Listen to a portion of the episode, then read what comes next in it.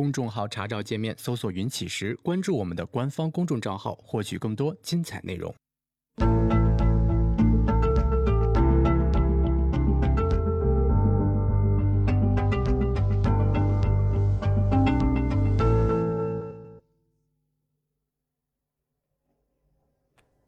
行到水穷处，坐看云起时。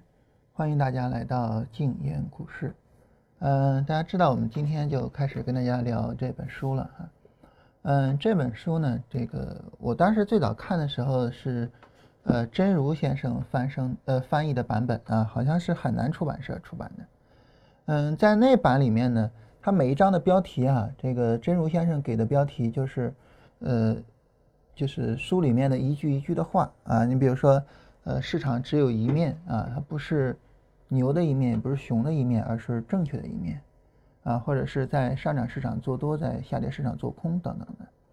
所以当时我看到这本书的时候呢，我的第一印象就特别的好啊，因为我觉得那个目录啊，因为你看一本书肯定就目录是是第一个要看的嘛，对吧？你通过目录能够大致的知道这个书的框架是什么。啊，当时看到那本书的时候呢，第一印象就特别好啊，因为在它的目录里边说的那些东西，就是都是我们应该去背下来的东西。啊，那么呃，随着这本书的流传哈，因为它最早这个文章发表是在一九二四年啊，到现在呢已经有九十多年的历史了。那随着这九十多年的流传哈，那目录里面的那些话。啊，什么多头市场做多，空头市场做空，啊，然后没有人为你的皮大衣买单啊，等等的这些东西啊，就是不要失去你的位置等等的，就已经真的就是流传到了很多人都能够呃背得下来的这样的程度啊。你比如说像嗯威廉欧纳尔啊，像这个呃，就是很多的投资者啊，他们会把这本书就是放在案头上。啊，然后不断的去看，不断的去翻，啊，然后就说真的，真的就是做到了，呃，很多的书呢，就是书里边很多的内容呢，就大家都能够背得下来。所以随着这个时间的流传呢，它它以至于有这种情况，什么情况呢？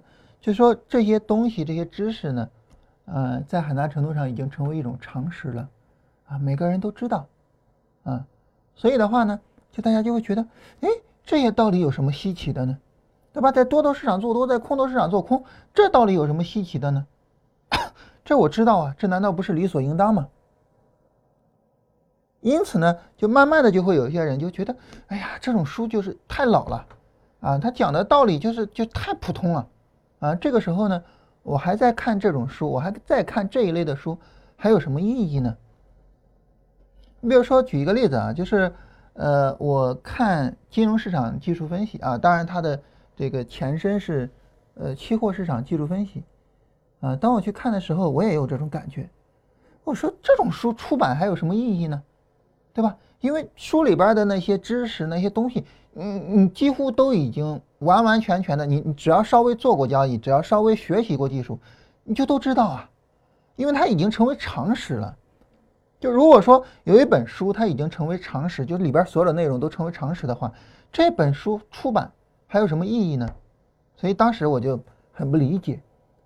但是后来这个随着慢慢慢慢的学习的深入哈，啊，尤其是你比如说呃这个我有一些朋友他们呃学数学的、学物理的，他们会把几何原本或者是呃把这个自然哲学的数学原理作为案头书，就时不时的拿过来翻一翻。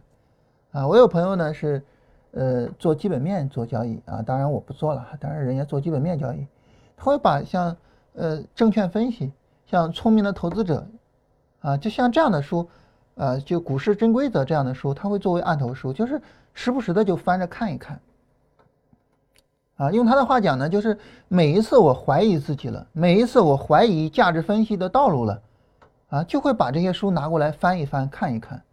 可能书里面的很多的内容他都能够背下来了，但是他依然会翻一翻看一看，就好比一个老朋友在身边一样，啊，所以这个时候就是我我感觉到了，哎，我当时的浅薄，就是你你之所以觉得就是墨菲的那个金融市场技术分析没有出版的必要了，其实正是因为它的经典，对吧？你说白了，他如果说不是经典到了每一个人都认同，每一个人都会看了之后就会觉得我靠太有收获了，我得反复看。那么他的东西有可能流传吗？有可能流传到了每个人都知道吗？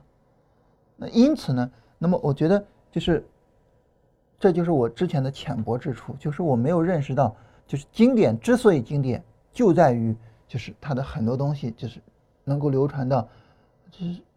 嵌入到你学习的方方面面，啊，你比如说像我们的这个《论语》，很多人都能够背很多条《论语》，啊，甚至说有一些呢，啊，你比如说这个可能你不知道，啊，你不知道它出自《论语》，啊，但是呢，这个因为一些成语，因为我们使用的一些词汇，啊，需要用到，所以呢，哎，慢慢的呢，就是它对我们的影响是方方面面的，所以呢，就是说。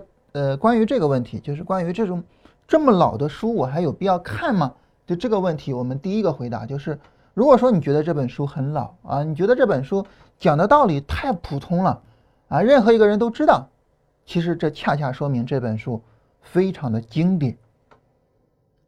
当然，这本书非常的经典，并不是说我我就非得去看它啊，就不不是说我非得去看它。如果说这本书真的每一页。都被人所知啊，然后每一个字你都知道，那这个时候可能你不用去看它，你没有必要非得去看它，对吧？啊，我只需要我知道这些道理，我能够去用这些道理就行了。所以第二个问题就是，为什么我们要看这样的书呢？第二个原因就是你知道了，但是你真的能够去用得上吗？你比如说多头市场做多，空头市场做空，这是利弗莫尔教给我们的一个多么简单的道理，但是我们扪心自问。我们有几个人做到了呢？我们有几个人就是我能够耐得住啊？我不去盲目的买股票，我耐心的等到牛市，不到牛市我就不买。就是这样的人有几个？不到牛市我就不买股票，我耐心的等到牛市，这样的人有几个？啊，然后呢，在熊市来的时候，我客观的评估。啊，所谓客观的评估，就是我根据事实去做判断。现在事实就是市场是下跌，那好，那我就不去买股票了。啊，然后呢，我股票我该出来我就出来，你能够做到的又有几个人呢？所以就是对于一个对于一个就是你广为人知的道理，啊，你看清它其实是没有任何必要的，或者是。你没有任何资格去看清它，因为你做不到。我们有句话就这么讲嘛，你比如说一个穷人啊，说这钱不重要啊，这个钱是王八蛋啊，然后，但是你想，你连王八蛋都搞不定啊，那你是什么呢？所以你得有钱了，你再说钱不重要吗？对吧？所以从这个意义上来说呢，就是当我们真的能够做到了再说。你又做不到，你又说这些道理没有用，那，对吧？所以这是第二个方面，就是我我们还要去看这些书的第二个很重要的原因，就是你仅仅是知道，仅仅是听过，仅仅是你熟悉，如此而已。但是你做不到，所以你要通过不断的去看它，然后呢，把这些知识深入自己的内心，啊，这是第二点。第三点，啊，就是。有些时候啊，嗯，我我反复跟大家说啊，就是有些时候，一个能够赚钱的人，他给你说一句话，就赶得上，就是你自己摸索很长时间。那我们想在这本书里面，我们能不能够，就是看到很多以前的人没有看到的东西呢？我们反复的去听利弗莫尔跟我们说一句话又一句话，我们能不能够去体会到更多的东西呢？我觉得。应该是会的，啊，应该是会的。那后面呢，我会跟大家解读一下，就是说我看《股票作手回忆录》的时候，我的感受。我我相信会有一些感受，你觉得，哎，哎，这这事儿怎么还能从这个角度去看呢？我相信会有一些角度是这样的。所以从这个意义上来说呢，我们经常讲，就是一本书叫常读常新。什么叫常读常新呢？就是说你能够。随着你自己的人生经验的不断的增加，你能够慢慢的去体会这些东西，啊，能够更更就说这个这个慢慢的去体会它。呃，有一首词哈，其实我我我现在已经背不下来了，嗯，然后就是少年的时候啊，我们听雨啊，我们是在红帐里面，可能是搂着美人，然后去听雨，觉得很浪漫啊。那到中年的时候呢，你一路的奔波，一路的往上去爬，一路的坎坷，你去听雨，那个时候可能会有一些感慨。而到老年的时候，一个人伐江。这个伐舟啊，在江上啊，一个人一个孤舟，你听着雨打着你的那个、那个、那个船篷的时候，那个时候可能你一句话都说不出来，就是你你心里面你不知道有什么，你一句话都说不出来。其实这是同一个东西，在人生不同的阶段的这种感受啊。你比如说，呃，我自己年轻的时候啊，我读诗，我比较喜欢苏东坡。啊，比较喜欢李白。后来呢，我长大一些，我读诗呢，我比较喜欢李商隐。啊，然后现在我读诗呢，我比较喜欢杜甫。就是你不同的人生阶段，你你你会有不同的这种这种共鸣啊。所以这个时候呢，就是在你交易的不同阶段去读李馥曼，你会有不同的共鸣。然后呢，你会发现他在告诉你，你你前方应该往哪儿去走。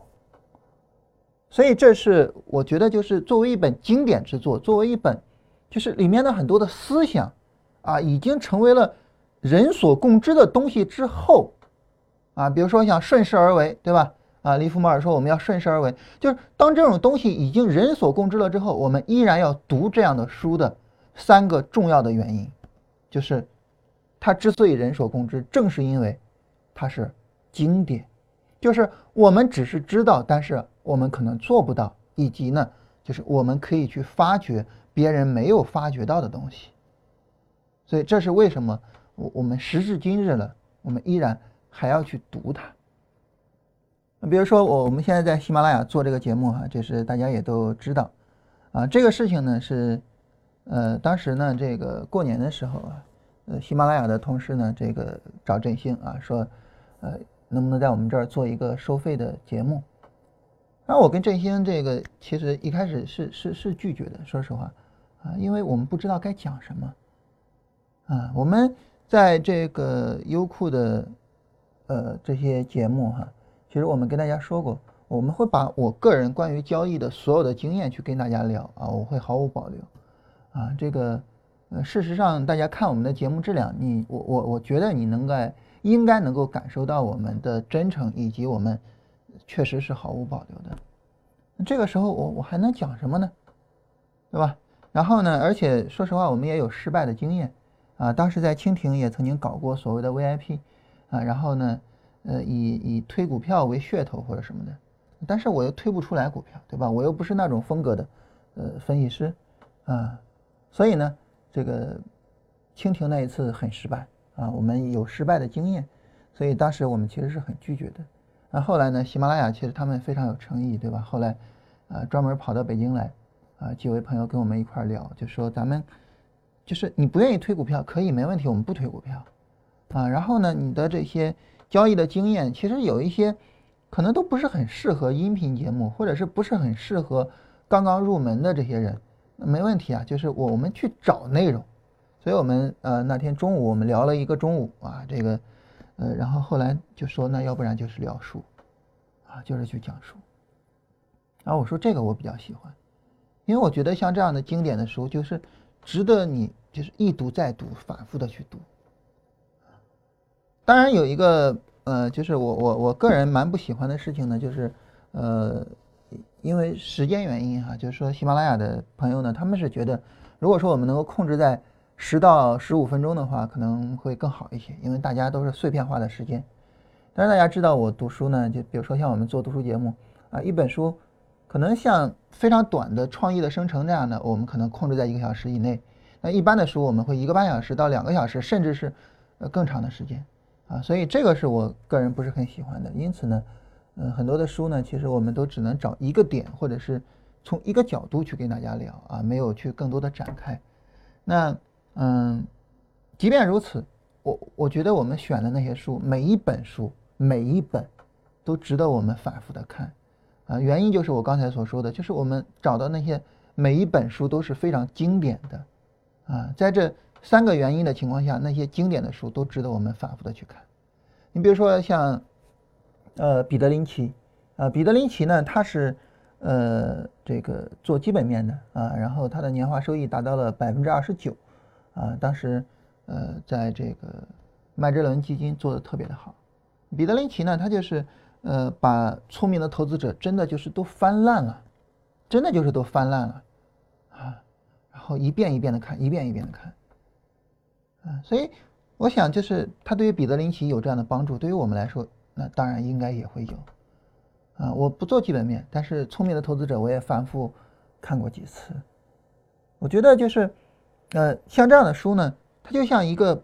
一个成功的交易者，一个已经能够去挣钱的交易者，在告诉你，就是我是一个什么样子。我我我我不知道我是不是适合你，但是呢，我知道就是他一定对你有所启发。所以你比如说，像我不做基本面，但是呢，嗯，比如说像复利的那些思想，啊，对于基本面来说，这是非常重要的一些东西，对吧？像投资组合，像等等这些，对我的影响也是很深的。啊，安全边际的思想对我的影响也是很深的。就是你没必要说我非得去用它，但是呢，我学了它一定会有帮助。所以对于我个人来讲呢，就是在我们聊这本书之前呢，我想首先跟大家说的就是，就是对于我们学交易，如果说我们想要对我们的资金负责任，我我觉得我们必须做一件事情，就是像这样的经典的书，我们必须得自己看，必须得一遍一遍的看。你做基本面，那你基本面的那些书好好看一遍啊！我在会员群就说嘛，你要你要想搞基本面，啊，《股市真规则》这本书至少读三遍，就读完三遍之后再说，其他的都甭谈。但是你比如说你要做技术面，你要做技术面呢，嗯，我我觉得像这本书你至少至少读三遍啊。然后呢，像《专业投机原理》啊，影响了我一生的一本书。如果说你认同系统交易的方法啊，《海归交易法则》至少读三遍出来。你就读完再说，你你不要说，呃，一上来怎么样，先读再说。它能够大大的去缩短我们自己，就是去摸索的那个历程。但是呢，我们现在的人太着急了，太着急了，以至于说呢，就是我我自己我就不愿意去读书，以至于说呢，就是我做一个音频节目啊，我给你读，对吧？你不读，我给你读，我们都要压缩到十到十五分钟的时间。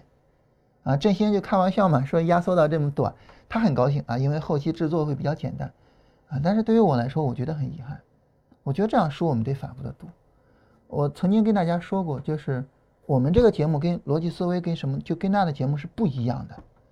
你看那样的节目呢，它是一个，它是一个娱乐，它是一个补充你的啊知识框架的东西，它是一个你作为饭后谈资的东西，对吧？呃，像罗振宇先生反复的说，我跟大家讲这些东西，只是为了。就是说，让大家有更好的饭后的谈资，但是我们不同，我是为了让你专业，我是为了让你自己能有盈利能力，我是为了让你能够自己专业的去把交易做好。我们这个节目不一样，所以我要告诉你的就是，你要自己去努力，你要自己去做这些东西。啊，很多的事情我能够，呃，比如说替代你去做，很多的事情呢。我可以跟你讲我的经验，但是无论如何落到实处的只能是你自己，否则的话你会永远的就是懂得很多的大道理，但是你一件事情都做不到。但大家会说，你花了二十分钟时间跟我说这个，啊，好像情绪还稍微有点激动，这是为啥呢？我跟大家呃解释一下是为什么，啊，就是当然我我首先对这位朋友表示道歉哈，就是说这个。昨天给我发了，呃，给我留了言啊，然后呢，我正好昨天那时候已经睡了哈，那这都是十点多了啊。昨天我发了那个公众号的推送就睡了，嗯，然后呢，他留言就问哈，说老师啊，这个我想问一下，绝佳机会、绝佳进场这个系统啊，它的盈亏比跟胜率是什么情况？静候回音啊。然后还有呢，就这个系统适合于期货吗？然后呢，我们来看。就是这是这是消息啊，就消息的回复。还有呢，就是关于这个文章里面的留言啊，我们看从这儿啊，一直到这儿啊，然后呢，在两篇文章里面反复的留言就问，反复的留言就问，然后你说绝佳机会、绝佳进场这个系统是不是量化的？是不是量化的？是。量化的东西你能不能去测试？能。你有问的功夫，你自己测不行吗？你问我干嘛呀？对吧？你问我之后，我告诉你了，你就信吗？我告诉你了之后，你就能去做吗？你做的时候，你遇到了亏损，你不会怀疑吗？没有用的，就是你自己不去做，自己，呃，不去坚持下来，没有用的。如果说你仅仅说，呃，需要一些饭后谈资。啊，可以的，没问题。你比如说像我们昨天聊内向，聊聊这些心理学的东西，对吧？这些东西我我可以每天都聊，啊，嗯，就我的知识储备，我可能每天都去聊这些东西。我我甚至不用像呃这个罗振宇现在做的那样，每天几分钟，我每天给你聊一个小时，啊，可能我一年做下来都没有问题。就就就以我现有的知识储备，但是有什么用呢？没有用的，有用的就是。我跟你说了之后，你去做，这是有用的。我只是希望缩短大家的这个成长的过程。我只是希望你该走的啊那些路啊，你知道你要怎么去走。但是我不希望的就是你让我一直扶着你、搀着你走，甚至于说让我背着你走，这是我不希望的。我希望的是我们每个人自己去走这个路。否则的话，你说我做这个节目，我图什么呢？对吧？我好好做我的交易去不行吗？我图什么呢？我图的不就是有一些人能够自己把这个路走好，然后去拿我们的资金去帮我们挣钱吗？我图的不就是这个吗？但是如果说你什么事儿都问我，什么事儿都让我给结论的话，那我们这个节目又有什么意义呢？对我来说有什么意义？对我来说有什么意义？我为什么要做它呢？啊所以呢，就是说，呃，我们自己要想明白这些道理，很多的事情我们要自己去做，啊，尤其是，呃，一般大家知道，我我我我我在截图说这个，说这个大家的留言的时候啊，我会把这个头像啊，还有呢这个名字给抹掉啊，我觉得不是很恰当，但是呢，嗯，这位呢，我我就没有抹啊，直接给大家看。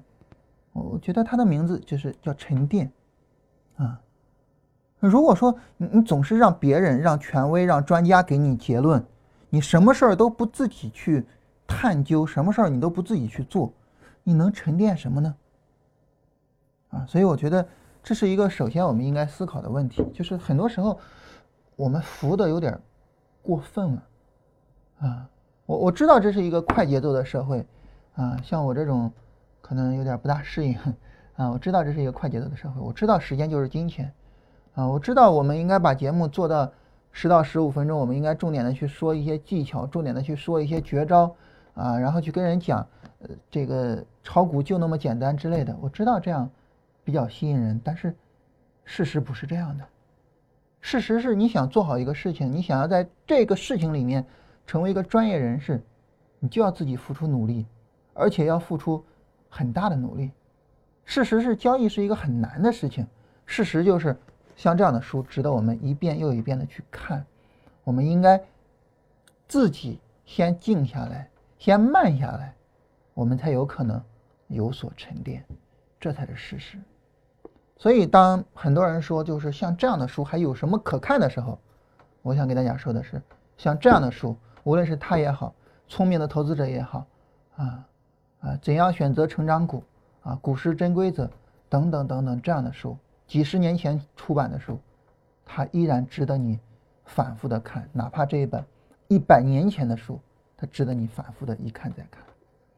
好，那么我我啰里啰嗦说了这些哈，这个呃后边呢，我们就进入到关于这本书的内容。我们一点一点的看啊，我们从这个最头上开始看啊，这本书的名字叫《股票作手回忆录》。呃，然后呢，在最早的时候呢，那自然而然就是从利弗莫尔刚一开始接触证券开始的。那利弗莫尔呢，刚一开始接触这个行业呢，他是到了一个我们叫股票交易行的营业部啊，然后呢去抄写那个抄写那个报价啊，它呢是呃什么概念呢？就是说呃我我们现在是通过电脑去看报价，但是在一百二十年前啊，也就是在一八九几年的时候，那时候利弗莫尔去开始工作嘛，在一八九零呃九零年代的时候呢，那个时候是没有电脑的啊，那这个时候股票的报价怎么报价呢？就通过一个叫报价机的东西，啊，这个报价机呢，嗯，它就有点像这个我们现在的传真机。啊，你你你发发过去，然后它那边有一张纸条打出来，啊，然后呢，呃，利弗莫尔的工作就是把那个纸条上打出来的报价写到黑板上，啊，这样所有人就能都能够看到这个报价了，啊，这个报价机啊，我们国家九十年代刚一开始有股市的时候，那时候还有。啊，到现在可能有些收藏家会收藏这些老古董。啊，到现在还有。那那个时候的报价机呢，它就是一些数字啊，就给出来一些数字啊，不像我们现在似的有丰富的图形。但是呢，利弗莫尔他有一个天才啊，他的天才呢，我我不觉得他天才是算术哈，当然他自己说是算术，我觉得他有一个天才，就是他把，他把这些数字转化为了图形。所以我们知道利弗莫尔的操作啊，它叫关键点啊，关键点的突破。就是价格上涨回撤前期高点向上突破，我去买进关键点的突破。那你想，你如果说没办法把这个数字转化为图形的话，你怎么去做关键点的突破呢？没法做，对吧？啊，所以利弗莫尔有这样一个天才，这个天才就决定了一种什么情况呢？就是当全世界都在看数字的时候，利弗莫尔是在看图形，当然是他脑子里的图形。就那个时候，全世界没有人看图形。但利弗莫尔在看，这就是他能挣钱的。我我个人认为啊，这就是呢他能挣钱的最根本原因，就是我领先于这个时代。啊，你比如说像理查德丹尼斯，啊，他在七十年代的时候，呃，四百美金做到了两个亿。那为什么呢？因为理查德丹尼斯领先于那个时代，那个时候人们还是做分析，啊，指标的用处还是呃帮着我去分析。但是理查德·丹尼斯就能够想明白，说指标的用途应该是帮助我们做系统交易、做量化的操作。所以理查德·丹尼斯那个时候呢，就使用周规则做量化啊，我们知道叫海归交易法则嘛，啊，所以他们都属于这种领先于时代的人。当然，像西蒙斯，对吧？西蒙斯就是典型的领先于时代的人。当我们所有的人我们在做着基本面、在做着技术面的时候，西蒙斯在做数据挖掘。所以对于我们来讲呢，就是我我们发现，就是所有的人，你要想能挣钱，你有最重要的一点，就是你领先于其他的人，你跟其他的人不一样啊。如果说呃别人看那些网上的传闻，你也看；别人听朋友的消息，你也听；别人见到一个权威就问啊，这后市怎么看呀？啊，给推荐几只股票吧。而你见到一个权威呢，你也这么问。那凭什么你能挣钱呢？啊，这事儿呢，我反复跟大家说过很多遍哈，就是跟雅琪呢，我跟他们经常讲一句话，啊，就是说，呃，我们做交易对吧？我们是想着挣大钱啊，一年挣个，当然我我们现在挣不了大钱啊，我们现在在会员活动的时候，我曾经跟大家算过啊，我们每年收入的情况啊，这个我们每年的收入呃，这还是比较惨淡的啊。但是我们都是想着挣大钱的，对吧？啊，我有一个，算了，就不就不就不说目标了哈，因为说目标也没啥劲，对吧？呃，但是呢，就是我我经常跟雅琪他们说的就是，我我们其实需要扪心自问，是你想着我一年，比如说挣个几千万，我一年挣几个亿，你配得上吗？就是你配不配得上一年挣那么多钱呢？我们知道这个，呃，查理芒格啊，就是巴菲特的那个合作伙伴，他有一句名言，他说：“当你想要一个东西的时候，比如说你喜欢一姑娘啊，比如说呃，你你想要买一个包啊，那这个时候呢，那么你得到你想要的东西，它的最简单、最便捷的途径是什么呢？就是让你能够配得上它，这是你得到这个东西的。”最好的方法，就是你要能够配得上它。所以我跟雅琪，我们就是经常扪心自问，就是我们配不配得上一年挣那么多钱呢？配不上，配不上怎么办呢？继续进步。所以我曾经跟大家说过，就是呃，我我我有些时候呢，就跟跟这个散户聊天啊，我也蛮喜欢跟他们聊天。跟他们聊天呢，我就看看他们对市场是怎么认识的。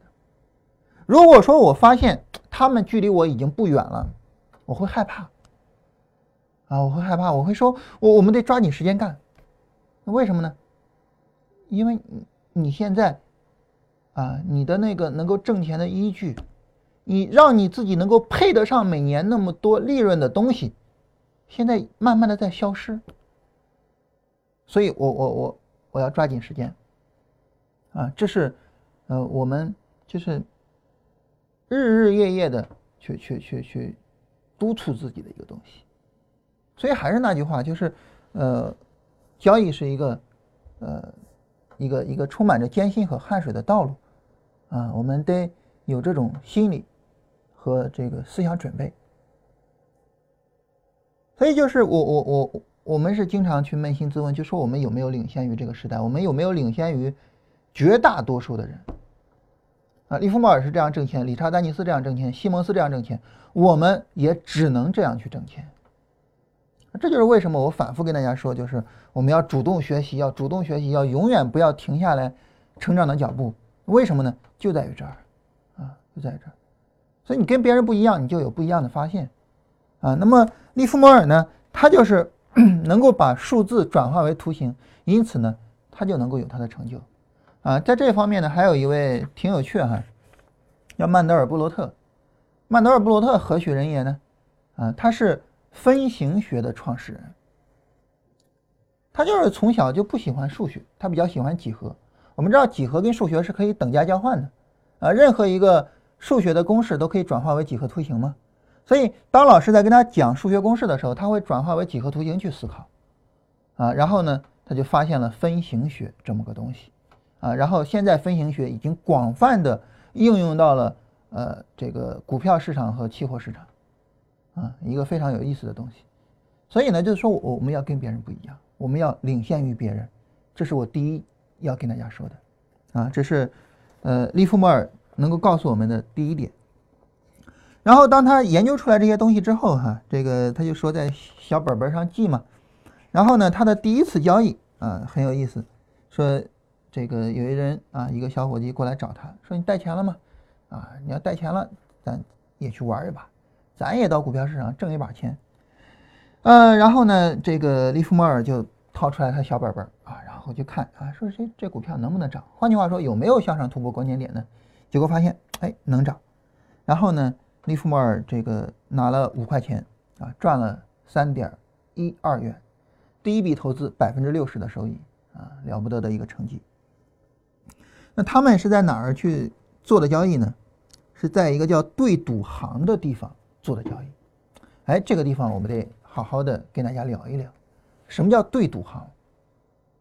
啊，对赌行呢，就是顾名思义啊，我这个地方我开一个就是跟股票的相关的东西，但是呢，呃，我我并不是股票交易所啊，我不是说这个撮合你们成交的，股票交易所呢，它是撮合人去做成交，啊，怎么讲撮合人去做成交呢？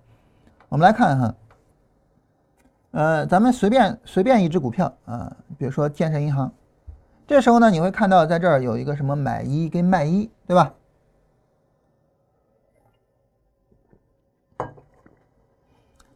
嗯，然后呢，它这个买一跟卖一呢会有价差，也就是说，哎，它俩相互不认可。你你你五块九毛二你想卖，嗯，对不起，我不买，我五块九毛一我想买啊，所以呢，你在上面挂着，我在下面挂着，等着，等什么呢？等有一些人主动的说，哎，我就五块九毛二买了吧，或者是呢，哎呀，我我我我就五块九毛一卖了吧，哎，等有人主动的就这么去给这这这个这个去去去报价，这样呢，比如说有人主动的五块九毛二买了，那这样呢，他交易所就等于把那个主动买的人和这个在这儿挂着卖的人给他撮合到一块儿去了，哎，你俩配个对儿，然后呢，股票就从你手里转到了他手里了。啊，这是证券交易所做的事情啊，就是撮合去成交。我们成交的撮合呢分成两种情况啊，一个呢就是呃九点二十五啊，九点十五到九点二十五啊有一个集合竞价啊，还有呢就是呃从九点半啊到下午三点，这是一个连续的竞价啊，两种不同的形式，但是呢总归就都是去撮合。啊，就是说，呃，有些人呢买价出的高，有些人卖价出的低，就能够撮合到一起，然后去成交，这叫撮合。这个时候呢，交易所它只是起到一个中间作用，啊，它不起到其他任何作用。那因为交易所呢，它只是起到了一个中间作用，啊，所以在这种情况下呢，那么交易所它没有任何的动机，请注意我第一次提到这个词儿啊，这个词儿我到后面还会反复提哈。交易所就没有任何的动机去，比如说造假，啊，比如说这个坑害投资者权益。相反，他有动机去监测上市公司你有没有坑害消费者，啊，坑害投资者。如果你有坑害，对不起，我得把你给剔除掉。为什么呢？因为你你如果说我我这交易所全都是这么乱七八糟的这个这个上市公司，没人在我这玩了嘛，对吧？嗯，投资者可以用脚投票吗？啊，我就不在这你你在这玩了。所以呢，交易所呢，它就可以说，就说充当一个啊这种作用。那这是交易所。那对赌行是什么呢？对赌行就是我跟客户对赌。你看这个价格涨涨跌跌的，对吧？啊，然后呢，你认为它要涨，你就买。但是呢，没有对面的人卖给你，我给你对赌。它真涨了，我给你钱；它跌下来，你给我钱。所以这种情况下呢，它是没有这个撮合的过程的，啊，它就是一个跟你对着干的一个东西。那这个时候，你你你就能够明白了，就是对赌行呢，它跟交易所不同，对赌行它就有动机，啊，有这个利益的驱动去作弊了。啊，反正对于我来讲，就是你输了我就挣，你挣了我就输，那我就尽可能的坑你。我怎么能够把你的钱坑到我这儿来？怎么算？啊，那这就是对赌行干的。包括在呃书里边啊，利弗莫尔也提到，就是对赌行是怎么去坑人的啊。大家有兴趣可以自己看啊。但是因为对赌行现在已经消失了哈，所以这个跟大家仔细说的必要性也不大。啊，总之呢，就是对赌行它有这个动机。那你说对赌行消失了之后，它到现在它成了一种什么样的制度呢？现在啊，大家我不知道有没有人做外汇啊，在呃很多的外汇平台呢，它会是一些对赌的啊。外汇平台呢，有大体上分成两大类啊，一种呢是叫 ECN 的，这种 ECN 的呢，就是说你在他这儿下了单子，他会给你拿到交易所，交易所成交啊，然后呢再给你返回来。所以 ECN 的外汇平台呢，就类似证券营业部啊，类似证券营业部。然后呢，还有一种叫 MM 的平台，这就是对赌的。他是跟这个，跟这个，呃，他的客户去对赌的，啊，那对于这些 M M 的平台呢，嗯，他们就有动机，就说，哎，我去坑我的投资者，啊，因此呢，就需要额外的人去监管，啊，那当然就是证监会之类的东西啊，美国的证监会啊，或者英国的证监会啊，但是他们不叫证监会了，反正起到同样一个作用，就是监管这些 M M 的平台，监管这些 M M 的平台，他们会怎么样呢？首先，你要公开说，我就是跟你对赌的，你要不要来玩？首先是这个。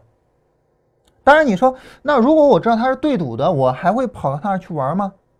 哎，对赌啊，也有对赌的好处。那对赌的好处是啥呢？后边我们马上就要聊到了啊，就是利弗莫尔他的亲身经历告诉我们，对赌的好处是什么呢？就当市场给了一个报价之后，因为你对赌，你总要有个价格嘛。这价格从何而来呢？当然就是从交易所来，对吧？从交易所来了一个价格，来了价格之后呢，那么这个价格，如果说我在对赌行跟对赌行对着干，啊，你比如说五块九毛一，现在是建设银行啊，我认为建设银行会涨，我五块九毛一我去买，对赌行会直接给你按照五块九毛一成交。但是你到交易所你去买就不一样了，大家看。你在交易所买，你要想成交，你得怎么成交呢？五块九毛一你是成交不了的，你得五块九毛二成交。这个时候呢，你就有一个一分钱的价差了。这一分钱的价差，你在对赌行做你是能够赚到的，但是你在交易所你赚不到。那当然，建设银行它属于是一个非常平稳的股票。如果是一个急剧波动的股票，那差距就会更大了。它可能就不是一分钱，它可能是一毛钱甚至一块钱，那影响就更大了，对吧？利弗莫尔在他的投资的早年屡屡折戟沉沙，一个最重要的原因就是他在对赌行做惯了，他不习惯市场里面有滑点的存在。啊，这是利弗莫尔很长时间一直就是亏损的一个很重要的原因啊。当然这个事儿我们后面会详细的聊啊，尤其是呢关于怎么处理滑点这个事儿呢，我也会跟大家去呃做沟通啊。但是总之呢，就是在对赌行做也是有它的好处的啊，不是说完全的坏处啊。那么，所以呢，就是说，即便是他们公开说，哎，哥们儿就是跟你对赌的，你要不要来呢？也会有人来啊。所以大家不用呃为这些对赌行的、为这些外汇平台的生意担心啊。这是第一个，就是必须公开的跟你的投资者说。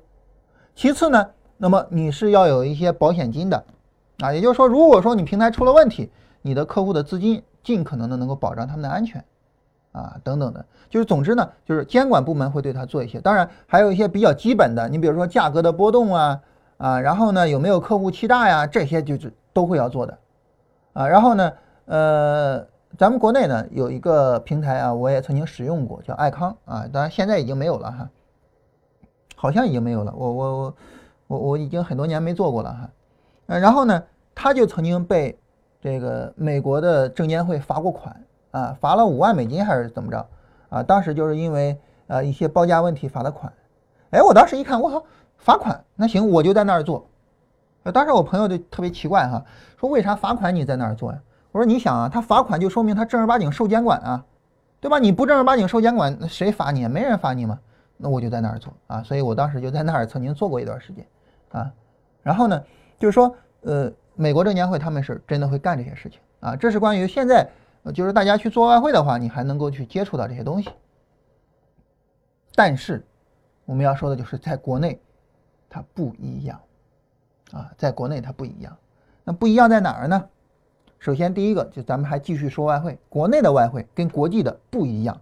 首先就是你在国内的那些外汇平台上，你听到任何一个外汇平台跟你说我们是跟你对赌的吗？没有吧？对吧？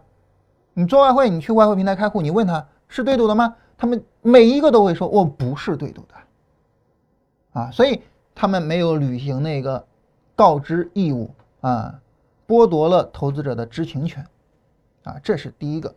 但这个并不是最坏的哈，最坏的呢就是你在国内你看到很多的这个平台哈，然后呢，哎，你去查它的监管资料，哎，确实有监管，行，我入金嘛，不一样，啊。有一种啊叫做套牌，什么叫套牌呢？你比如说啊，有一家外汇平台叫 ABC 外汇吧，哈，我我随便说的哈，就美国有有一家外汇平台叫 ABC 外汇，然后呢，在美国监管机构就是正儿八经的受监管，然后你也能查到资料，然后等等都没问题。但是 ABC 外汇在国内是没有业务的呀，我我们国内没有开放外汇业务啊，时至今日是没有开放的，所以呢，ABC 平台它没办法到国内来做业务，然后呢，国内呢就有一个。这个比如说我们啊，就是跑到什么乱七八糟的地方注册一家公司啊，然后起个名字叫 ABC 外汇平台，然后跑到中国来啊，然后做做业务。说你看哈，我们就是 ABC 外汇平台，你去查我们资料吧。你一查，哎，真是有。但其实这两家根本就没关系，他只是用了一个名字套一个牌而已啊。然后呢，那这个毫无疑问就是诈骗的了吗？对吧？你一入金就入到他的个人账户里边去了啊。这种诈骗在国内。呃，百分之九十九点九九的外汇平台基本上都是这种情况，啊，也就是说，我们国内你在国内做外汇的话，基本上都是有问题的。所以呢，就是说，就是国内的这种这种情况哈，跟国际上的那个外汇平台就是两者是完全不同的，啊，所以做外汇呢就非常容易出问题，啊，那它这种平台呢，因为它没有受到美国政府的监管，啊，所以你至于说什么。什么什么通过这个价格坑你呀，或者怎么着的？哎呀，再正常不过了。这事儿呢，这个没做过外汇的人不知道哈。你做过外汇，你用过 MT4 平台做过外汇，你就知道，只要是价格往你有利的方向波动啊，他就不给你成交，然后他就问你，现在价格已经变成了什么什么，你还成交吗？啊，你点继续成交，然后他又问你，现在价格已经变了，你还成交吗？会反复问。反过来呢？它如果说向你不利的方向波动，你直接就成交了。做过外汇的人都有这种经验，为什么呢？其实就是后台操控嘛，对吧？就是后台操控，说说出来就没什么稀奇的，啊，就是为了能够让你多赔一些钱，然后他们尽快的把你的钱给你挣走，啊，这这一方面。当然还有呢，就是咱们国内的这些所谓的现货商啊，就是做白银、做邮币卡、做原油等等的这些，啊，这些就呃更可笑了啊。刚一开始呢是天交所出的白银啊，然后呢他们说是跟国际接轨啊，然后国内首家做市商制度的交易平台。我不知道大家对这个宣传口号还有没有印象？什么叫做市商？你知道吗？就是对赌啊，就是对赌行啊。只不过说这个名词显得很高大上，我我们我们搞不懂什么意思，就是对赌嘛。但是国内的这个现货的对赌和国际上外汇的对赌，它有什么不同呢？两点天大的不同啊，然后导致我们必然会亏损。第一点呢，就是国际上的那个外汇平台，它给你对赌，它赚你的那个亏损，但是呢，它不往下分，也就是说。你的经纪商是拿不到这个钱的，因为你的经纪商是拿不到你的亏损的，因此呢，你的经纪商他没有动机让你亏损。注意，又到这个词儿了，就是动机，就你的经纪商没有动机让你亏损。所以，尽管外汇平台他希望你能亏损，但是呢，他受着美国政府的监管，他不敢做什么动作。而你的经纪商，也就是让你开户的那个经纪人呢，他又拿不到你的亏损，因此呢，他也希望你最好不要亏，因为你不亏损。你才能够帮他持续不断的赚手续费，但是我们国内的这个现货平台从有的第一天就犯了一个天大的错误，就是平台居然是不赚亏损的，平台只赚手续费，而你的经纪商是赚亏损的，这就麻烦了，这就意味着你接触到的那个对面跟你聊天的那个人，比如说很多人啊，比如说就就就就像我吧，哈，五大三粗一大汉啊，然后呢。挂一个美女头像，成天发嗲啊，然后这个跟你聊天啊，然后你就开了一个户了。我是希望你亏损的，这就麻烦了。就当你直接接触的人希望你亏损的时候，那你就可以想象了，对吧？成天给你喊单子，然后这么着这么着那么着那么着，然后你钱就赔没了。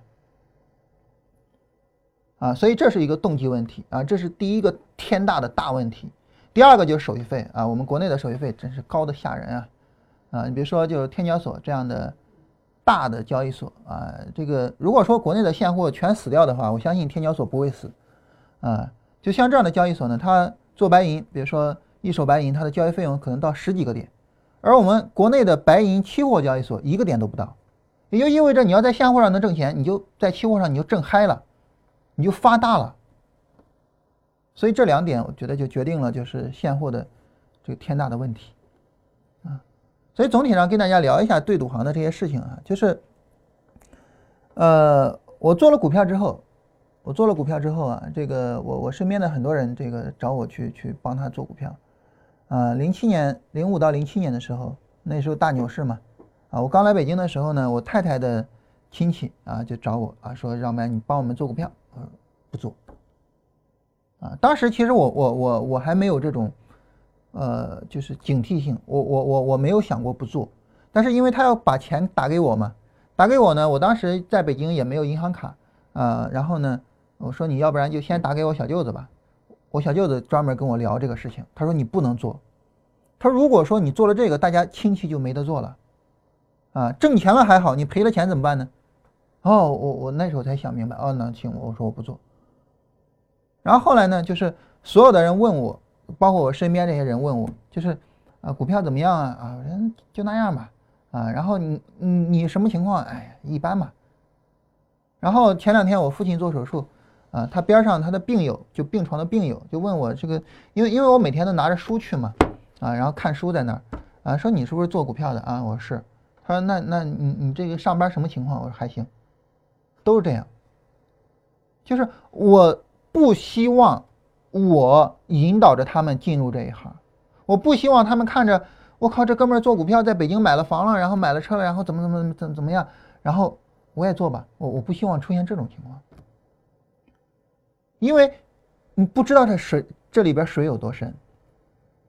其实我跟大家就是聊过很多次，什么骗骗局啊，什么对吧？在那个喜马拉雅还专门做了一档节目啊。今天我们又聊外汇，又聊这个现货白银啊。如果明天我被人打了，大家不要觉得奇怪哈。就是在这种情况下，就是其实我只是聊了，就是我我不敢说九牛一毛吧，但至少就是冰山一角。就你不知道这里边水有多深。以前的时候啊，有一个呃，这个做 P to P 的老总，啊，是我忘了是 P to P 还是什么了，呃，跟雅琪说过一句话，我觉得超级经典，啊，他说你要赚钱，你就要待在什么地方呢？待在离钱最近的地方。那什么地方离钱最近呢？当然就是金融行业，所以金融行业是最能挣钱的，啊，你随便随随便的，只要是能够想到一个办法，就都能够去挣钱。金融行业能够挣钱的地方太多太多了。啊，我我说的简单一点，能够骗钱的方式太多太多了，只有你想不到的，没有做不到的，啊，比如说像当时这个牛市的时候，有一个股指吧，啊，火了没有几天就关掉了，啊，比如说后来微信开微盘，呃，也是没有多长时间就关掉了，这些东西，对吧？你你你，所以，所以我我我从来就是劝大家不要去做，就是你没有那个专业能力，你到这儿来。就一个字，就是死，啊！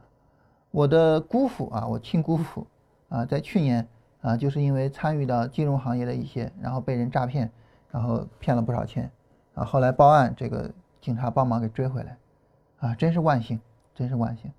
就在就在这个行业里面，真的就是水太深，而且水太浑，啊，所以为什么我我就是其实我们今天讲到现在哈，我们讲了。三个主题啊，第一个呢就是经典的书还要继续看啊，第二个呢就是你要领先于别人才能挣钱，第三个就是你不专业就会被人骗，因为这里面水太深太浑了。其实这三个主题就只有一个主题，就一定要让自己牛逼起来。你不牛逼，你在这里边一定是死，一定要让人牛逼起来，一定要让自己牛逼起来。啊，你比如说那个很久之前了哈，就是当时。呃，通州有一家公司啊，那时候我还不在通州住哈，所以我对呃通州就没有什么太大的印象啊。然后呢，我我我我我一个朋友找我说，他的一位就是就是这个长辈啊，说想让他帮忙看一个外汇平台，但是他也不会啊。他说你你帮忙看看，这靠谱吗？我过去了，我过去之后呢，那家外汇平台是怎么着呢？就是他们是是就所谓的有 EA 嘛，然后就挂。就你把账户进来，他们给你挂 EA，不用你做交易，然后呢，就每个月能挣多少钱？每个月哈，注意是每个月能挣多少钱，然后然后他们给你分账，啊，是这样一种情况。我说他们这肯定是假的呀，还用说吗？他 EA 要这么牛逼的话，他他给你分个屁账啊，他直接挣去就可以了。外汇市场什么概念？外汇市场是全球的货币都在里面动，他把全球的货币都都都都都赚走就可以了，对吧？他以为能挣钱，他还在乎你那点钱吗？啊，当然后来那位长辈这个有没有入金我不知道啊。呃，我再一次听到那个平台的名字，我我我实在是忘了哈，忘了他叫啥了。我再一次听到他那个平台的名字，就正好是有一天看电视的时候，那个央视的财经频道就说啊，有一家外汇平台跑路，在我们国家卷走了十几个亿。你想，你都不知道就这种骗术啊，你你。你说白了，你不是这个行业的人，你你怎么分辨得出来？他给你看那些对账单啊，每天都有钱在赚，每个月都有出金啊，他给你看那个银行的流水，对吧？就跟传销似的，给你看银行流水，每天都在挣钱。你说你能不心动吗？你会不心动吗？从我们国家卷走了十几个亿啊，啊，这都是我们国家人的资产啊，怎么办呢？弄不回来了吗？啊，铁汇当时倒的时候，从我们国家卷走了多少钱？我邯郸一位朋友，就他自己一个人。就一点三个亿，他自己一个人啊，一点三个亿啊，所以你不知道这里边水有多深，有多浑，所以自己不牛逼，一切都是扯淡，啊，我们今天聊到现在快一个小时了哈，快一个小时了，其实就是讲了三个事情，但是核心就一句话，就一定要让自己牛逼起来，你一定要懂这里边的东西，啊，一定要让自己专业，你不专业不懂，死只是时间问题，啊，好，这事儿呢，这个。呃，说的还是有点稍微有点激动啊，然后我们继续往后看。呃，然后呢，就总之呢，就是利弗莫尔就开始挣钱了嘛，啊，对吧？然后呢，这个挣钱以至于挣到了呢，哎，大家都不跟他玩了，啊，对吧？你你你这个太能挣了啊，然后呢，我们就不跟你玩了，啊，然后呢，在这种情况下，就就就就在这个时候，就是大家都不跟他玩的时候，那他没办法，他只能就是想办法去。然后呢，这个我我觉得第十页和第十一页哈有一个很有意思的事情啊，这个事情呢，我想跟大家聊一聊。但这个呢是属于我没有解决的问题啊，但是呢，我觉得跟大家聊一下呢，应该会对大家也有一些启发啊。当然，我还还是说我得承认，就是说我也没有解决这个问题。什么呢？就是你看哈，他这儿提到一个交易啊，就说他卖空了呃糖，卖空了糖啊，然后呢，另外还有一个人呢也卖空，嗯。然后他当时呢，就是感觉市场非常的疲软啊。所谓市场非常的疲软，这是什么？给大家半分钟的时间思考一下，利弗莫尔所说的市场非常疲软什么意思？好好想一想。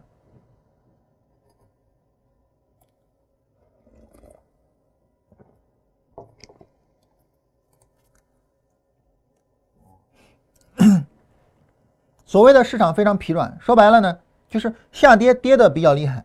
趋势力度很强，反弹反的比较弱，趋势力度很弱，啊，所以后边还会持续下跌，所以就是趋势力度的问题。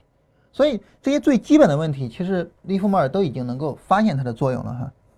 然后后面表面上看起来顺风顺水哈，但是突然突然我不喜欢糖业现在这么徘徊了，啊，当然这这这是一种个人的感觉哈，这个感觉没办法定量啊，没办法就是说说明白到底咋回事，但是很不喜欢。然后把糖也平掉，啊，然后他就把糖也给平掉了。就这儿涉及到一个什么问题呢？就是关于交易的时间问题。其实我一直想把它给加进来，就加到我的交易系统里边。但是呢，我我我我一直没有想到很好的方式啊。今天呢，简单跟大家聊一聊，就是什么呢？就是 你看，呃，我我我我们随便举个例子哈。比如说，市场上涨、回落、上涨、回落、上涨，你看这很强的走势，应该往上涨，但是呢，很长时间没有涨起来。我操，这什么情况？就随着时间越漫长，其实就说明什么呢？就是能够很容易涨起来的可能性越来越往下降。啊，就时间太漫长了。你要真的比较强，你不应该时间这么长。那时间太长，好，这样往上拉，如果能起来就起来了，起不来有问题啊，所以这个时候就有问题啊。当然，这个这个走势我们能看到最后还是起来了哈。我只是说这个意思，就是说随着这个时间越来越长，其实就行情越来越值得我们担心。所以呢，我就在想，就是我我们除了就是做交易的时候哈，我我们知道我们可以在空间上去做止损，比如说对于这个走势。啊，我我在这儿买进，那我我止损在这个地方，然后我在这儿买进，我的止损在这个地方。除了我可以在空间上进行止损，我就一直在想这个事情，就是我们有没有可能说我在时间上去止损？就如果说你好几天长时间的你没有能够涨起来，就说明有问题。我先出来再说。但这个事儿呢，我一直没有解决，就是想过很多次啊，跟雅琪呢我们也反复的聊过啊，但是呢，呃，没有太好的办法。啊，你比如说，就今天这个分时图啊，咱们说这个分时图啊，你看在这儿，对吧？就就就你你你你要么涨，你要么跌下来，但是它就在这儿横横横横横。你你说像这种横哈，它也没涨，它就倾斜着往上这横。你说它是消耗做多的动能，还是在消耗做空动能呢？因为它价格在往上涨，我觉得还是消耗做多的动能的，所以后边就下来了。啊，所以就是当时我就想，就说我把这个因素给加上，应该对我做交易会有帮助啊。我们能够看到，像利弗莫尔呢，他当时就是感觉，哎，这个这个这个呃白糖啊，这个白糖呢，它它应该是会会这个跌下来了，但是呢，长时间没有跌，咋回事呢？啊，什么情况呢？我先出来再说，先出来再说。啊，所以这就是说我我我就是就这样一个概念嘛。那这概念呢，就是怎么往里加呢？我我也没有太好的思路啊。但是我觉得这个东西，如果说我们能够加进来的话，对我们的交易应该会很有帮助。嗯，大家大家有兴趣的话，可以去研究一下。呃，为了为了搞这个东西哈，我还反复的去看过那个幽灵的呃华尔街幽灵啊。《华尔街幽灵》呢，那本书呢是呃美国一个论坛里边有一位叫幽灵的前辈他的思想。然后呢，那位前辈呢，他是特别重视呃交易的效率的，就是我进去能挣钱，我就看这个行情有问题，我先出来；不能挣钱，我一看行情有问题，我也先出来。啊，他的关于止损的观点呢，就是说我要在市场啊，我要在市场。被证明啊，我是错误的之前，我多了个被字儿哈。我要在市场证明我是错误的之前，我先认输啊，否则的话呢，市场证明我是错误的，那这个时候我我我我成本就大了吗？对吧？我成本就大了啊。所以呢，就是说我在市场证明之前啊，我先认输啊，所以就有这么一个概念啊，有这么一个概念。嗯，但是反复看了之后呢，也没有太好的思路啊，所以这事儿呢就放了放啊，这事就放了放啊。大家有兴趣的话，可以去琢磨一下，就是想想能从哪些方面去做研究，对吧？呃，这是关于这个内容啊。然后呢，嗯，后面呢我们就提到哈，这个呃，利弗莫尔到呃纽约去，到交易所去啊，但是。呃，关于他到纽约去、到交易所去的人生经历啊，我们明天跟啊不不好意思，明天我们节目暂停一天啊，明天呃上午这个去医院一趟啊，明天节目暂停一天，后天后天呢，我们跟大家聊一下他去了纽约之后的这些经历。那你说现在还有二十多分钟，你跟我们聊啥呢？首先大家有啥问题现在可以发了哈。其次呢，我想跟大家聊一个挺有意思的事情啊，就是我我我我觉得关于这个事情呢。我我们每一个人都可能有感触啊，或者说我们都有类似的经历。嗯，他说，在我十五岁的时候啊，我赚足了有生以来的第一个一千美元。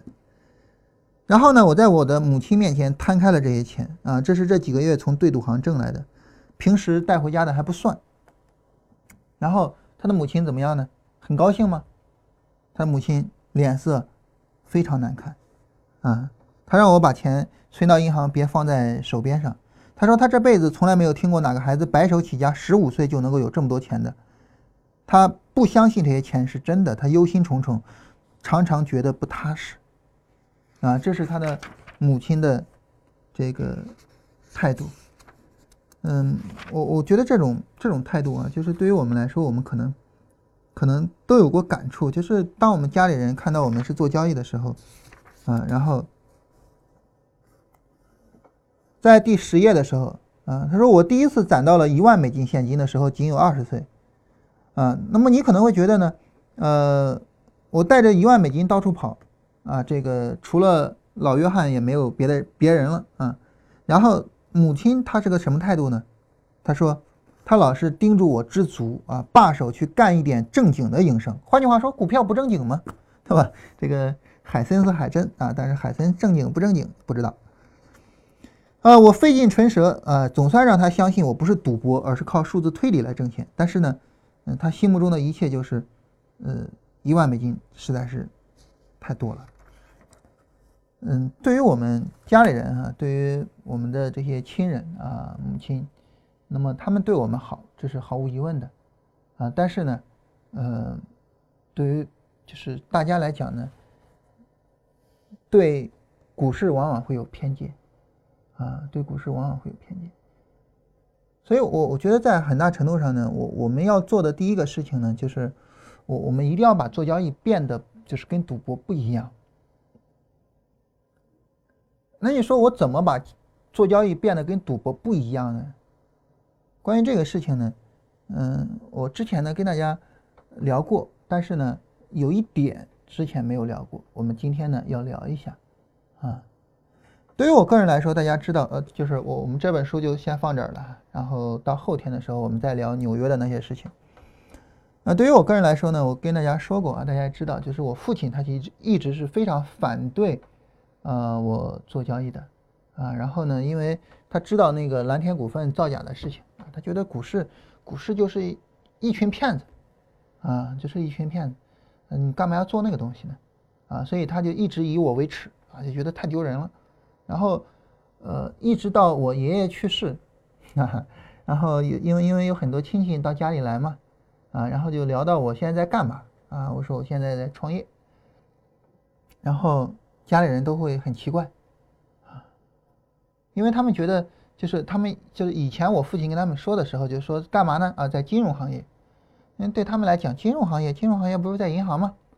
他们就觉得你你怎么会从银行出来呢，对吧？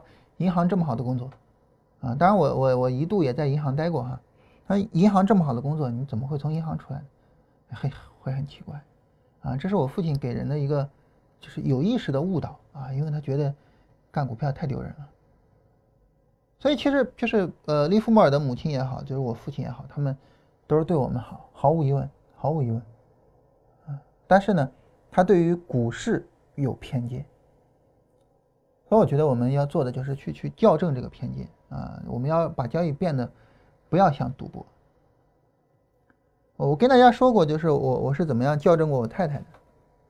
嗯，两个比较重要的事情啊，一个呢就是我们看电视的时候，这个有一个股票节目啊，当时那个分析师故弄玄虚啊，就是一个底部震荡的股票啊，就说这股票大家说见底了吗？能买吗？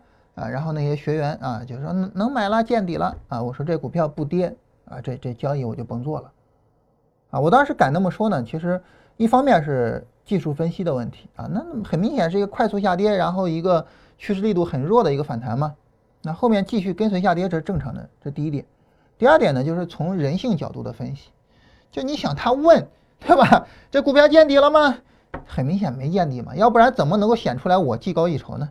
啊，所以你你做股票嘛，你就是也得懂点人心啊，从这两个角度。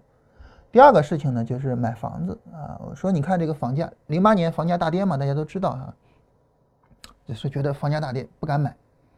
啊，我说你看，就是我我们把这个房子的走势图画出来。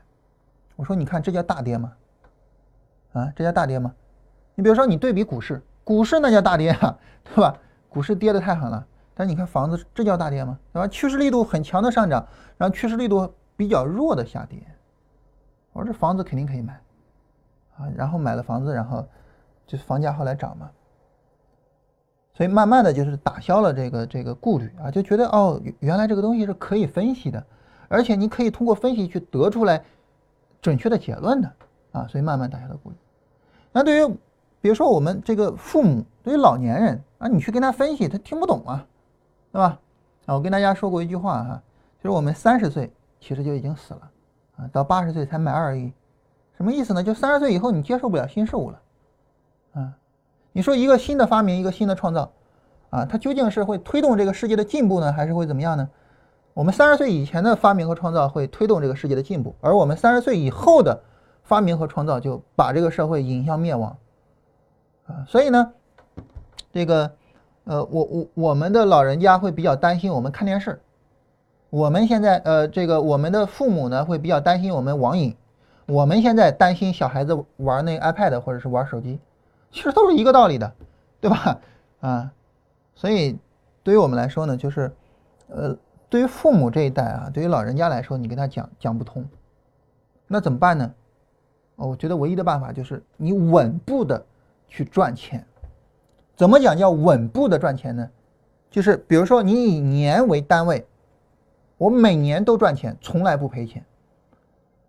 啊，不好意思，我接个电话，振兴暂停一下。比如说，我们以月为单位，我每个月都是挣钱的，啊，当然再再再低了就不现实了。假如说我们做到了，你以月为单位，每个月都是挣钱的，这个时候由不得你父母不信。那好，那问题来了，有可能吗？我。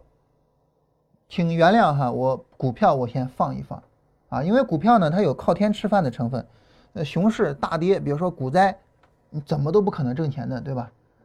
请原谅我把股市放一放啊，我聊聊期货，在期货上可以做到，啊，当然你怎么敢那么说呢？兄弟不才啊，可以做到，就是，那既然可以做到，问题就是怎么做到？怎么做到呢？就是怎么做到说以月为单位，每个月都挣钱，这样其实跟领工资没有太大的区别，对不对？怎么做到呢？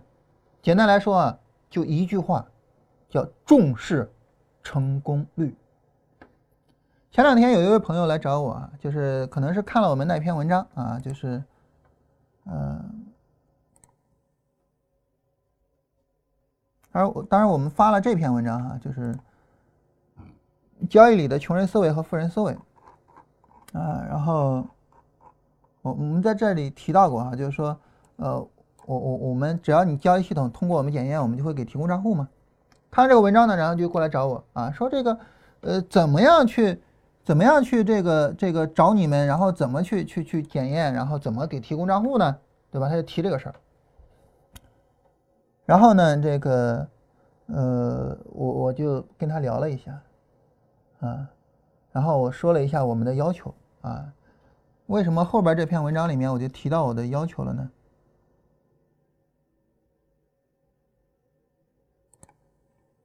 嗯，我看一下哪篇文章里面提到的哈。后面很快啊，就在一篇文章里面啊，就在这篇，就在第二天的文章里面，我就提到了我们的要求啊。我说顺便说一下我们对交易系统的要求啊。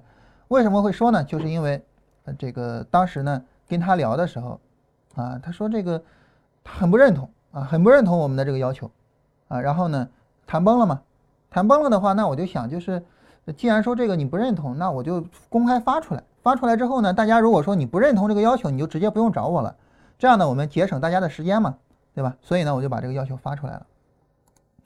他不认同，不认同在哪儿呢？就是成功率，成功率不得低于百分之四十。我说，哪怕你做严格的趋势跟踪，你的盈亏比百分之二十啊，就是二十比一，也不能低于百分之四十啊。你低于百分之四十也不符合我们的要求，这个我不认同啊。说大家理念不同，我就是严格做趋势跟踪的啊。对于我严格做趋势跟踪来讲呢，那我就是。理查丹尼斯所说的那个，呃，说啥呢？就是说我百分之九十五的收益来源于百分之五的利，呃，百分之五的单子。那我只有百分之五的单子是挣大钱的，怎么可能成功率百分之四十呢？而且做趋势跟踪，成功率百分之四十有任何可能吗？没有任何可能。啊，那你成功率不得低于百分之四十，对不起，拜拜吧。啊，所以那拜拜，对吧？没办法。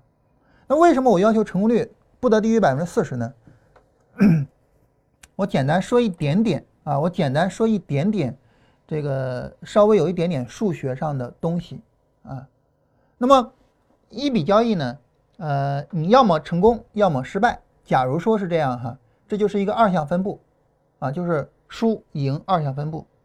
对于一个二项分布的一个一个一个就是数据来讲啊，那么嗯，我们对于它的稳定度啊，其实你可以通过。非常简单的公式啊，就能够去测算啊，它是不是保持稳定的。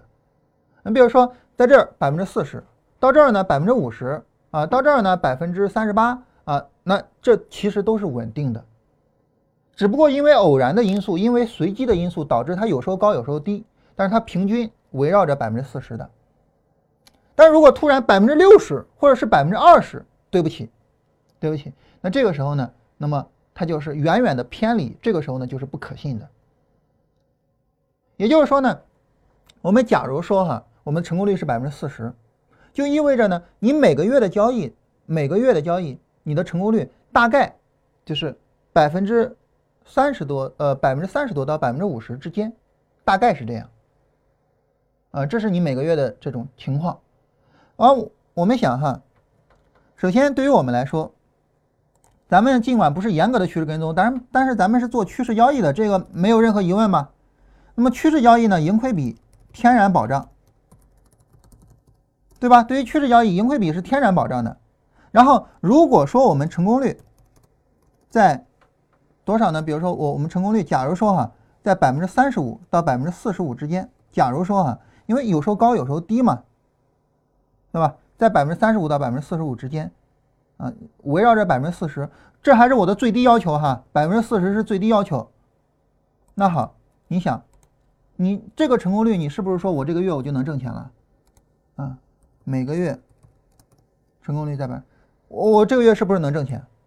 就比如说我这个月的成功率很低，百分之三十五，我是不是能挣钱？能挣钱啊，对吧？能挣钱，但是你反过来哈，那么如果成功率百分之三十，啊，那么每个月，假如说是百分之二十五到百分之三十五，你百分之二十五的成功率，你还能挣钱吗？就不好讲了，就不好讲了。但是如果严格趋势跟踪，啊，成功率，比如说百分之二十，那么每个月百分之十五到百分之二十五的成功率，你就甭想着每个月都能挣钱了，就基本上就甭想了，对不对？基本上就甭想了。所以，怎么让我们的父母，就是他可能没办法接受新事物的这个父母？呃，让让他认识到，就是做交易不是赌博呢。我觉得你能够实现稳定盈利，你就至少每年都能盈利。然后呢，如果说你牛逼的话，啊，你实现每个月都能盈利，如果你能实现，那么自然而然他们就打消了这个疑虑。怎么去实现呢？就是重视成功率。我从一开始跟大家讲交易啊，做视频，那时候呢，我们一上来就提叫双高。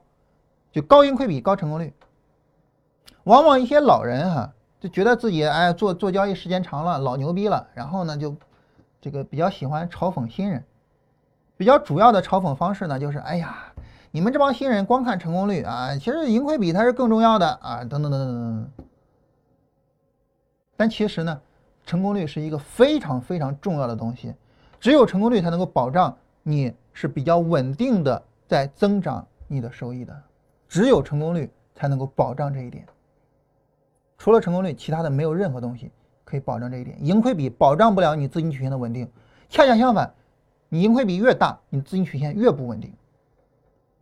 啊，这个稍微有一点点数学常识，稍微有一点点会分析图形，啊，知道什么叫稳定度的人，都会认可我这个说法。因此，怎么做到，比如说每个月都能挣钱啊，每年都能挣钱？重视一下成功率，这是我的肺腑之言，啊，这是我作为一个老人啊，我在交易市场上的老人，我跟大家说的肺腑之言。我不像其他老人似的盲目的鄙视新手。嗯，我自己一直信奉一句话，就是对待新人，你可以采用两个态度，第一，就是你可以用心的教他；第二，你可以不搭理他。但是呢，大多数人采用的是第三个态度，就是用一些轻佻的语言去误导他们。用心教他，这个不用讲，对吧？嗯嗯，给人以帮助吗？我我我个人觉得我还是做到了的。啊，置之不理，这个其实也是一个正确的态度。啊，就是我我不至少我不害你，啊，我不帮你，但是至少我不害你。但是大部分人就是什么啊？你们这些新手们们啊，然后就就就是搞一篇文章出来啊，有缘者得知啊，自己去悟吧啊，把我的文章看二十遍。哎呀，我我我真的不想说脏话，但是对于这样的所谓老手，我就真的很想说一句：滚你妈逼的！真的就是这样的这样的文章，这样的语言，对于新手有什么作用呢？啊，所以呢，就是说。呃，我在跟大家聊任何东西的时候呢，我会通过我会通过逻辑去严密的做论证。刚才我跟大家讲，就是成功率是很重要的啊。然后呢，啊，我也是通过数学上的东西严密的去论证的。我觉得这是一个很重要的方面。在去珠海的时候，我们三个人一块聊天啊，也聊到这个事情。我说我们做交易有最好的一点，就是我们挣到一点钱就挣到了。哎，这跟其他行业不一样。其他行业你有可能说你挣了钱。啊，后边这个事业遭遇困境了，咵咵咵又全吐回去了，对吧？当然我们不会做交易，不会。啊，我们知道做交易它是能够细分的嘛，我们能够严格的控制的，所以做交易不会有问题。啊，那至少我我们这些年的经验是是这样的，就是就是盈利的稳定度一直还可以。那我希望有朝一日大家也能有这个自信啊，就是做交易是一个特别好的事情，因为它的盈利很稳定。啊，我每个月都来钱，或者是我我我每年都来钱这样子。我经常认为做交易是什么呢？做交易就是在地上捡钱。其实我这么说的时候啊，这个像陈玉博他会非常不同意啊，因为他做风控的，对吧？啊，那我的意思什么意思呢？就是你要在地上捡钱，你得先确定地上有钱吧。但是很多人呢，他并不把自己的着眼点放在如何确定地上有没有钱上，啊，它的重要是放在怎么弯腰姿势比较优美，啊，我弯腰弯的时间长了腰肌劳损怎么办？都放在这上面，啊，那你捡不着钱啊，甚至于说你腰肌劳损了，那甭怪谁了。那对于我来说呢，我做的最重要的一件事情就是我去确定地上是有钱的，然后弯腰拿就可以了，啊。所以呢，就是成功率是一个重中之重。那怎么做成功率呢？我们现在在跟大家聊关于交易系统的设计啊，后面呢我们会详细的去谈关于叫特殊行情的交易系统，啊，也叫特定行情的交易系统。做特定行情是提升成功率的一个非常重要的思路啊。但这事儿呢，我们到时候会呃详细的跟大家聊。简单来说呢，就是你的所有的交易系统里边单子，你尽可能的把那些赚钱的和那些赔钱的给区分开啊，然后呢。这个把尽量把赔钱的删掉，把赚钱的留下来，然后你做的就是特定行情，那这种行情呢就能够帮助你有更高的成功率，啊，所以我们说那个四十百分之四十的百分之五十百分之六十成功率，其实不是做不到，不是做不到的。